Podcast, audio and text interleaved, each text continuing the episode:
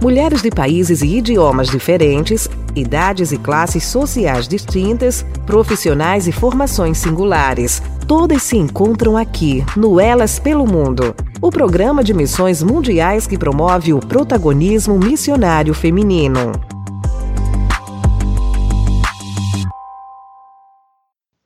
No Salmo 139, 1, nós lemos: Senhor, tu me sondas e me conheces. Eu estava me lembrando do tempo depois da minha formatura do IBER, no dia 7 de dezembro de 1987, parece que foi ontem, quando eu estava cheia de dúvidas por não ter a resposta de Deus para a pergunta que dominava o meu coração.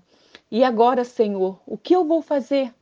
Foi aí que eu resolvi desafiar a Deus, dizendo: Em janeiro, o primeiro convite que eu receber, eu vou atender mas meu coração estava esperando a resposta da Junta de Missões Mundiais para continuar com o processo para ir para o campo missionário. Eu estava ansiosa, mas orando. No dia primeiro, às 10 horas da manhã, o carteiro entregou uma carta de um pastor amigo me convidando para ser educadora religiosa em sua igreja. E duas horas depois, o mesmo carteiro regressou, entregando uma carta que ele tinha esquecido na bolsa, justamente o convite da Junta de Missões Mundiais para continuar com o processo para ir ao campo. Eu tremi, chorei, mas decidi cumprir com a minha palavra de obedecer ao primeiro convite. Como educadora religiosa em Vila Velha, eu aprendi muito com Deus. Conheci pessoas maravilhosas, mas meu coração continuava acelerado por missões. Em agosto do mesmo ano, eu recebi a carta da Junta de Missões Mundiais me convidando para reativar o processo. E um mês depois, após total confirmação de Deus, eu já estava indo para a Bolívia, meu primeiro campo missionário. A nossa vida é cheia de decisões e recomeços. Deus tem o melhor para nós, mas Ele nos deixa tomar a decisão porque temos o livre arbítrio.